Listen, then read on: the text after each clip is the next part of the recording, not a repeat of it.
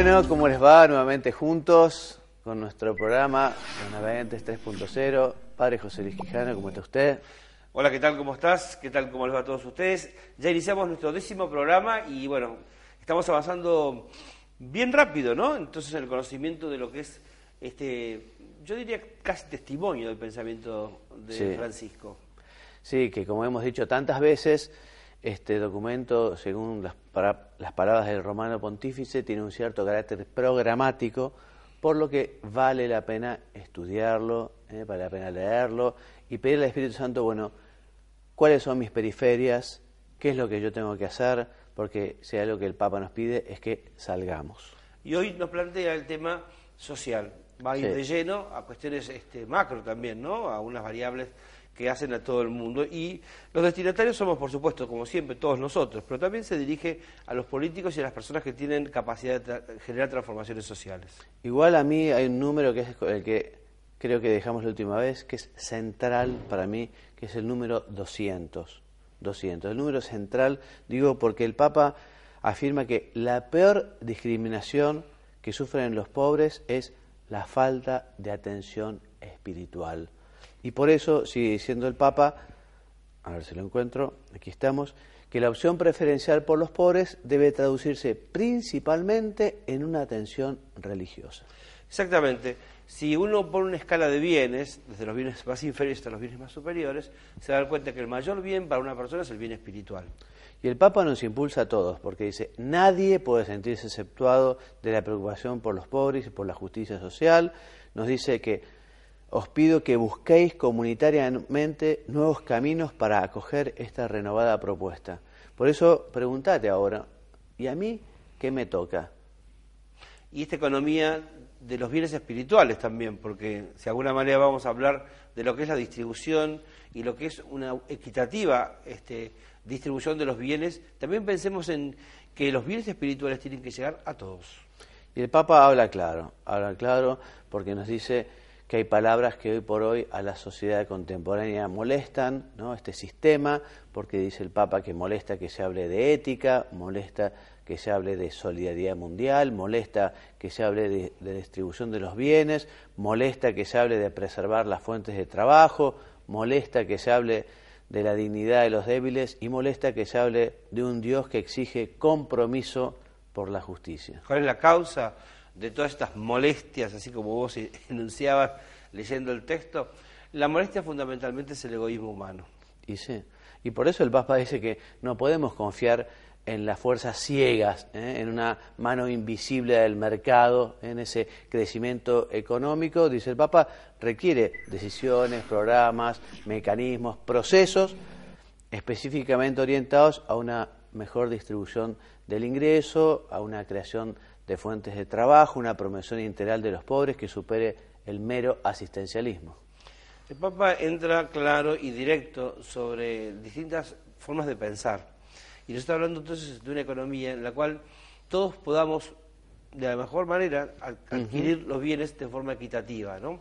Y para esto nos propone no solamente caminos, porque no es un técnico, sino que nos propone fundamentalmente actitudes. ¿no? Actitudes y oración, porque el Papa dice, y nosotros nos plegamos esta oración, ruego al Señor que nos regale más políticos Mm. a quienes les duela de verdad la sociedad, el pueblo, la vida de los pobres.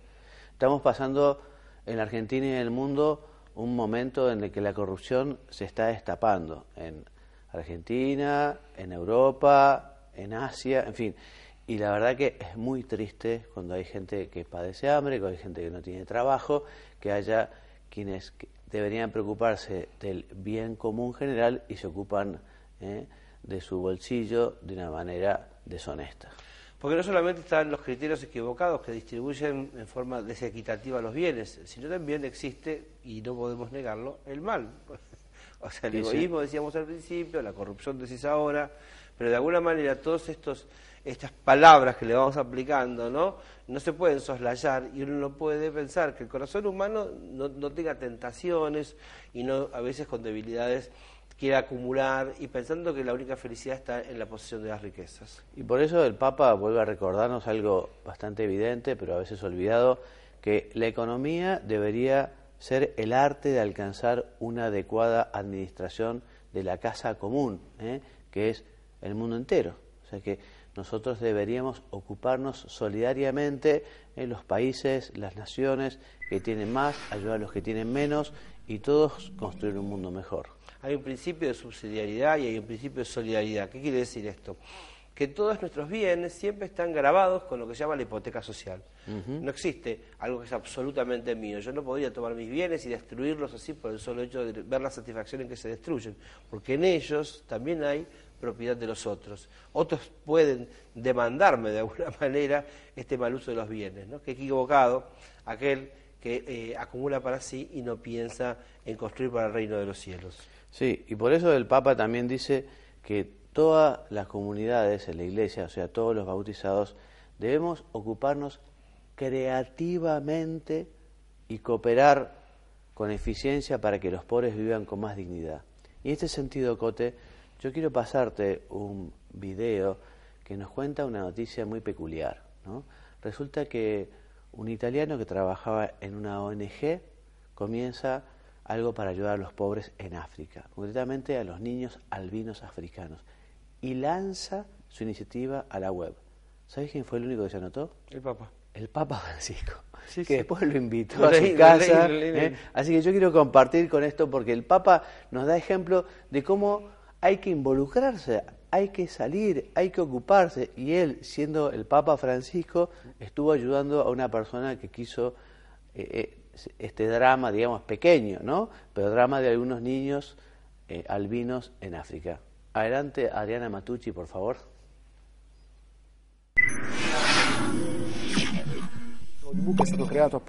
Se llama Social Audiobook. Fue creado para que las personas puedan manifestar su cercanía a los africanos con albinismo. Así que donando la voz, leyendo una frase del libro, cada persona da su voz a personas que no tienen voz para hacerse escuchar. Esta iniciativa es una web Allí los visitantes pueden grabar su voz leyendo frases del libro Ombra Bianca, Sombra Blanca, una novela escrita por el mismo Cristiano Gentili que describe el drama de ser albino en África.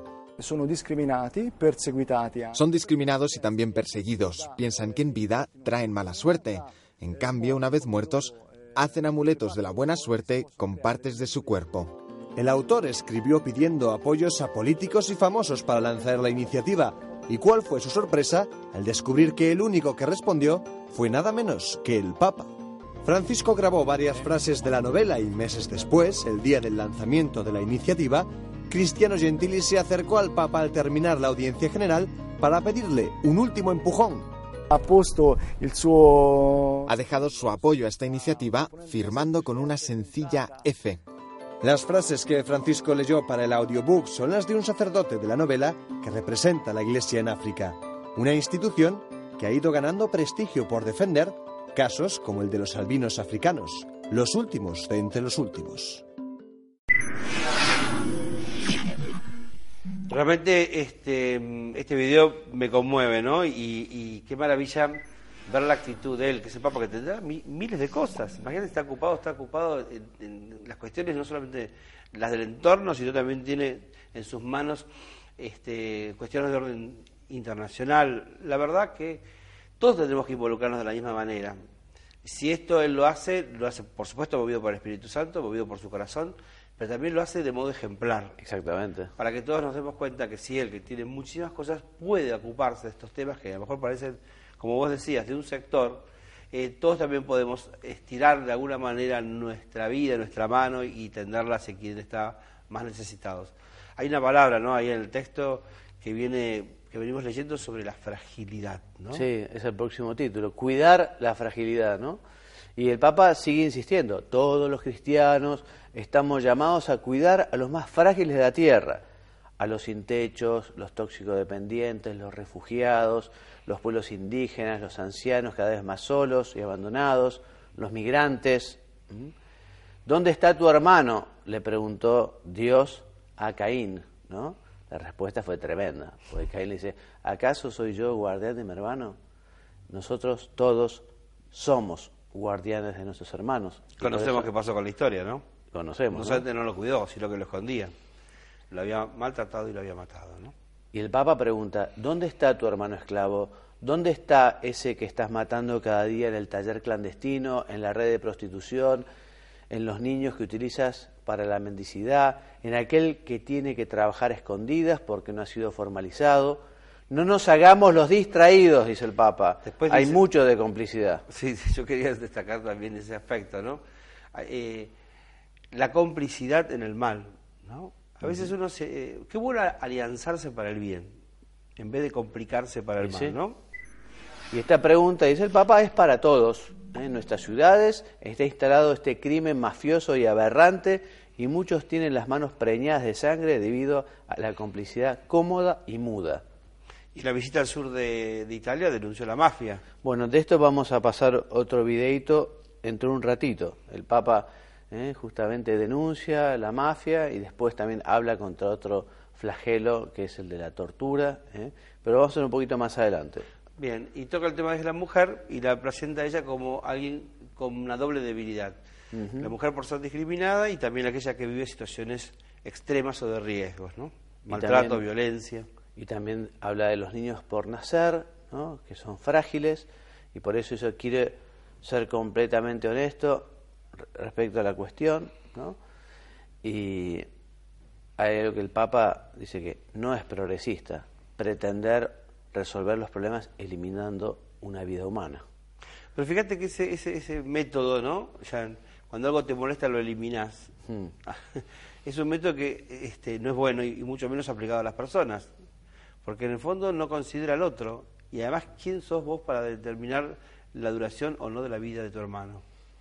Sí, el Papa no di- dice que los problemas existen y justamente invita a tratar de solucionar problemas. Por ejemplo, dice, también es verdad que hemos hecho poco para acompañar adecuadamente a las mujeres eh, que se encuentran en situaciones muy duras, donde el aborto se les presenta como una rápida solución a sus profundas angustias, particularmente cuando la vida que crece en ellas ha surgido como producto de una violación o un contexto de extrema pobreza.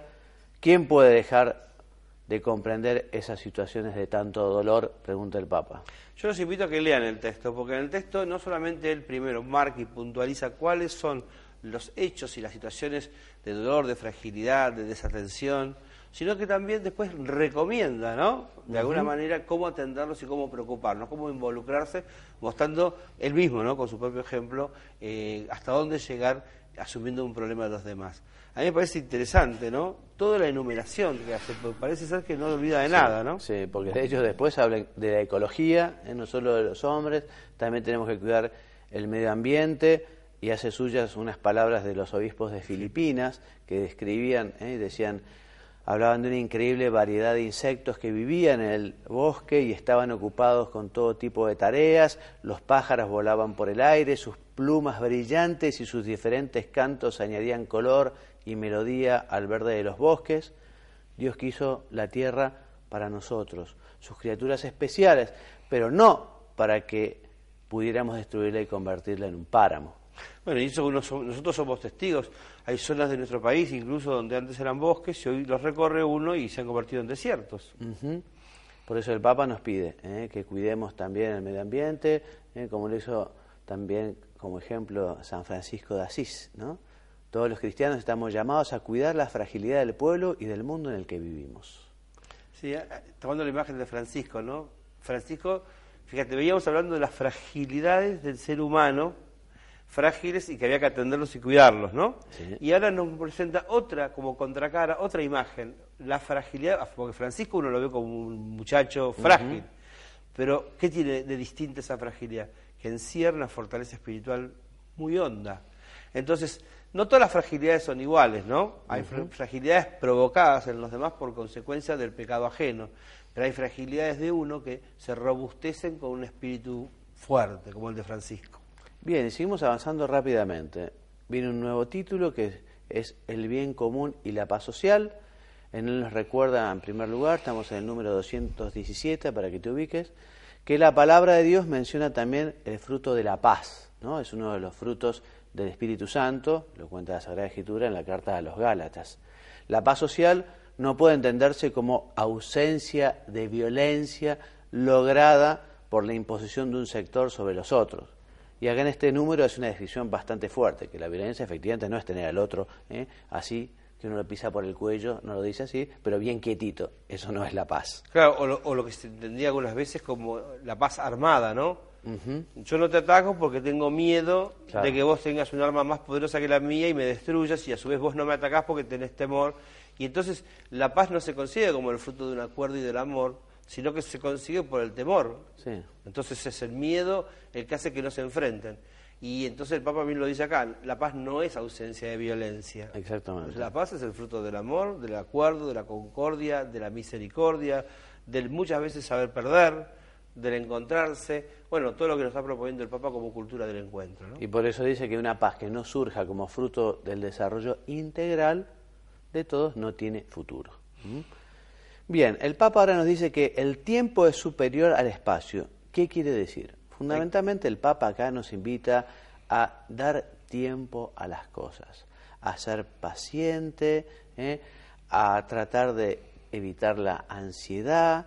Hay mucho que hacer, pero también hay que hacerlo con paz. Y toma como ejemplo la parábola del trigo y la cizaña, ¿eh? en el que uno efectivamente tiene ganas de arrancar la cizaña pero también podría dañar el trigo. Entonces el Papa dice, bueno, vamos a esperar un poco, vamos a planificar las cosas, vamos a hacer a largo aliento, no vaya a ser que ese acelere hace que nosotros nos lleve a, hacer daño al trigo, ¿no? Entonces dice así el Papa, como el enemigo puede ocupar el espacio del reino y causar daño con la cizaña, pero es vencido por la bondad del trigo que se manifiesta con el tiempo. Y dice la unidad supera el conflicto, ¿no? Exactamente. Una cosa sobre los tiempos. Nosotros tenemos que acostumbrarnos de alguna manera como, como cristianos, pero no solamente como cristianos, sino como acompañantes cristianos de los demás hermanos, en ser este, pacientes de los procesos del otro. Y el Papa de alguna manera, acá lo va diciendo y después lo va a desarrollar muy bien, cuando habla sobre el acompañante, pone una figura, un perfil ¿no? del cristiano. Esto de cuidar al otro, supone primero contemplar su necesidad, después asumir como propio el compromiso de acompañarlo y después, bueno, estar al lado, ni adelante ni atrás, al lado, ¿no? El acompañante te... Y a mí me parece que en estas, estas frases que está poniendo acá en estos puntos 225 y siguientes, es lo que nos está invitando a nosotros es a caminar junto al otro. y, y ahora, como vos decías, habla bastante de esta búsqueda de la unidad evitando el conflicto. Nos dice que los conflictos, los conflictos existen, que no pueden ser ignorados, pero tampoco podemos quedar atrapados por los conflictos. ¿eh? Debemos sufrir el conflicto, pero resolverlo y transformarlo en el eslabón de un nuevo proceso. En este sentido, dice el Papa, la unidad es superior al conflicto ¿eh? y una unidad que no es uniformidad, sino que es unidad en la diversidad. Eh, tratando de unir a quienes no son como nosotros, pero que pertenecen por diversos carismas, en fin, a la Iglesia o u otras otras religiones, pero que también con un gran respeto en la unidad y el respeto en la diversidad. Nosotros somos distintos, todas las personas, y gracias a Dios que somos distintos, porque entonces cada uno tiene algo rico para ofrecer. No nos superponemos, sino que al revés, cada uno tiene la propia, su identidad más específica. Esta diversidad bien complementada nos lleva realmente a una riqueza mayor y la unidad de las diversidades nos constituye en algo muchísimo más rico que si todo el mundo hiciera las cosas como a mí me parece o lo que yo quiero, ¿no? Entonces, bueno, saber, el Papa dice acá, ¿no? Eh, no ignorar los conflictos, no ignorar las diversidades, pero acordar supone poner acordis, ¿no? Poner el corazón eh, a las acciones y a las decisiones para que podamos tener una construcción común y ahí lograr esa unidad tan ansiada. El Papa más adelante habla, digamos, del peligro de los idealistas en el mal sentido de la palabra, ¿no? Porque el Papa dice que la realidad es más importante que la idea ¿eh? y que es peligroso vivir en el reino de la sola palabra, de la sola imagen, del sofisma, aquí se puede decir del relato también, ¿no? Del cuento. ¿eh? Hay que pasar del nominalismo formal a una objetividad armoniosa, dice el Papa. De otro modo, se manipula la verdad, así como se suplanta la gimnasia por la cosmética, dice el Papa citando a Platón. la realidad es superior a la idea, por eso argentinos a las cosas, ¿no? las ideas son buenas, hay que pensar, pero después que no quede una mera teoría. Sí, además el Papa nos está proponiendo aquí este, un cambio de, paradigma, ¿no? Dice, primero el tiempo y el espacio, ¿no? Ahora lo hace con la verdad. Exacto. Va pasando por distintos campos en los cuales a lo mejor uno se manejaba como con esquemas antiguos, porque pensaba que no había forma de transformarlos. Y él lo que hace es un giro copernicano, ¿no? Los da vuelta y los lee al revés de como los leemos habitualmente. A mí me parece que además genial. en la lectura ustedes se van a sentir estimulados a seguir leyendo para ver cómo realmente el Papa en este cambio de paradigma nos está invitando a construir un mundo distinto. También nos recuerda algo que sabemos que el todo es superior a la parte. Entonces, dice el Papa, aquí habla, no lo dice en estas palabras, pero hay que buscar el justo medio. O sea, ni la globalización total ni un localismo total. ¿eh? Hace falta prestar atención a lo global para no caer en una mezquindad cotidiana y al mismo tiempo no conviene perder de vista lo local que nos hace caminar con los pies sobre la tierra. Por eso dos son los extremos. El universalismo abstracto y globalizante y por otro lado un museo folclórico de ermitaños localistas. Lo caracteriza el Papa con de esta manera que es bastante gracioso. ¿eh? Sí, y además cuando habla del todo, que más que las partes, no habla solamente de una sumatoria de partes, sino que el todo es un conjunto, es como el cuerpo humano, es un organismo que tiene un centro vital. Entonces, yo juntando un montón de piernas, un montón de manos, un montón de brazos, no constituye más que a Frankenstein. Exactamente. Pero la vida es el todo. Por eso percibirnos a nosotros, incluso al mundo, como una unidad, hace que uno también sienta como propio, como parte del mismo cuerpo, aquellos que parecen tan diversos. Y eso es lo que dice el Papa, trabajemos en lo nuestro. Lo nuestro es pequeño, pero ampliemos la mirada, dándonos cuenta de que uno trabaja con esa perspectiva, por el misterio también de la comunión de los santos, ¿no? Las cosas chicas que uno hace por amor a Dios también eh, trascienden y tienen una influencia más grande de lo que pensamos. También nos dice el Papa que el Evangelio, justamente como es el mensaje de Jesucristo, incorpora académicos, obreros, empresarios, artistas, todos, ¿eh? todos.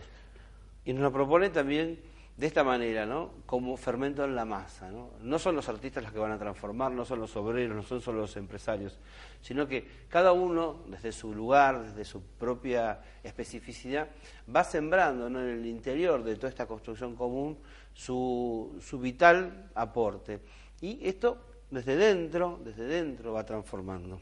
Muy bien, y así llegamos al número 4 romano que es el diálogo social como contribución a la paz, un tema que está muy cercano al corazón del Papa, un tema al que le dedica bastantes números con profundidad, la importancia del diálogo.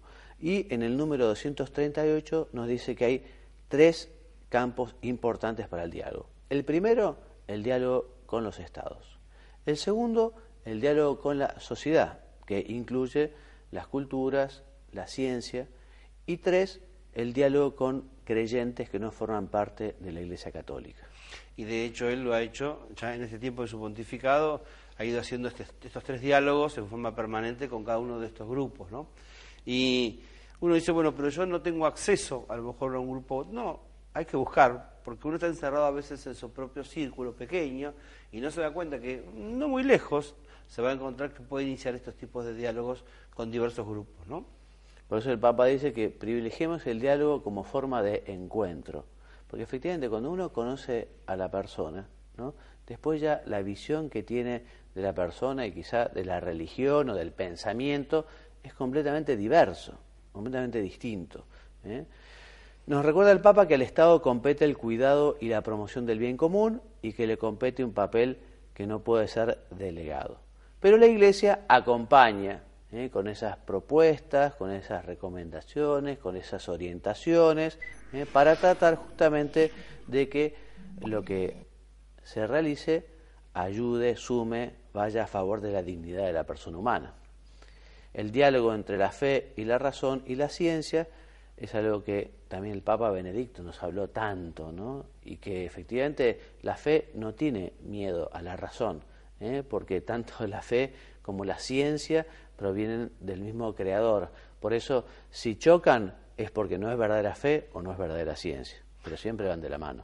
Fíjese cómo nos está poniendo eh, imágenes aparentemente contrapuestas, ¿no? Primero lo que hacía era revertirlos, que lo leamos de un lado para el otro, del, sentido distinto de cómo se leía. Y ahora nos propone que esas dos eh, términos del binomio, ¿no? Fe y ciencia en este caso, no solamente los leamos de acá para allá y de allá para acá, desde la fe a la razón y desde la razón a la fe, sino que nos pone en forma conjunta, razón y fe, que puedan vincularse.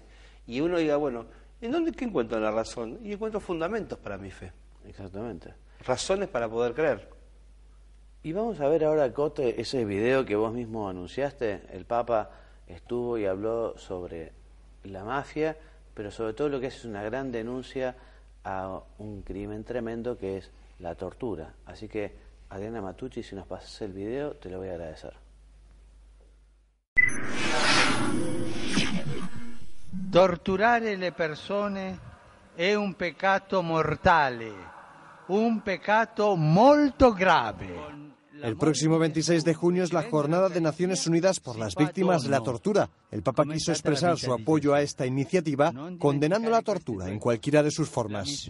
Invito i cristiani ad impegnarsi per collaborare alla sua abolizione e sostenere le vittime e i loro familiari. Muy bien, entonces volvemos a lo que el Papa nos está enseñando en su documento, la importancia del diálogo.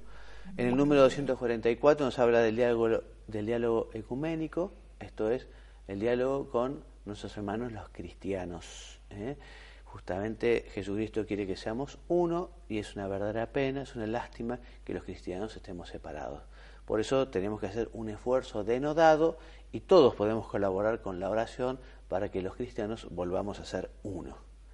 También el Papa nos invita al diálogo interreligioso, o sea, con los creyentes de religiones no cristianas.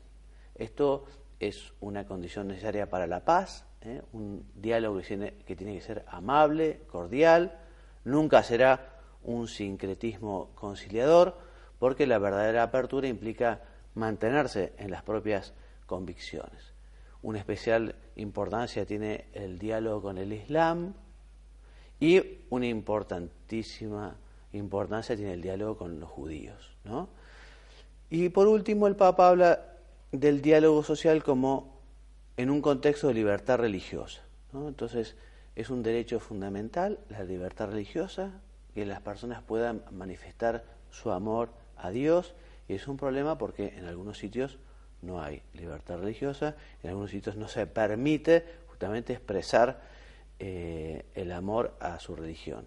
El Papa dice, el debido respeto a las minorías de agnósticos o no creyentes no debe imponerse de un modo arbitrario que silencie las convicciones de mayorías creyentes o ignore la riqueza de las tradiciones religiosas.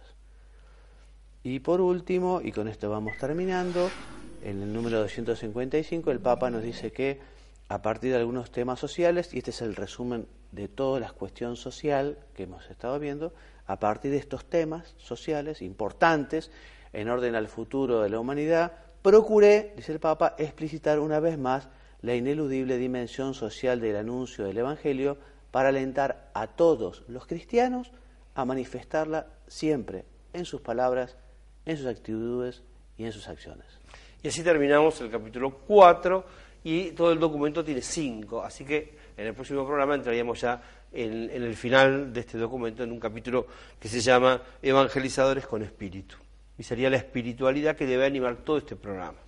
Muy bien, muchas gracias por acompañarnos y hasta el próximo programa si Dios quiere. Hasta luego y nos vemos en la próxima.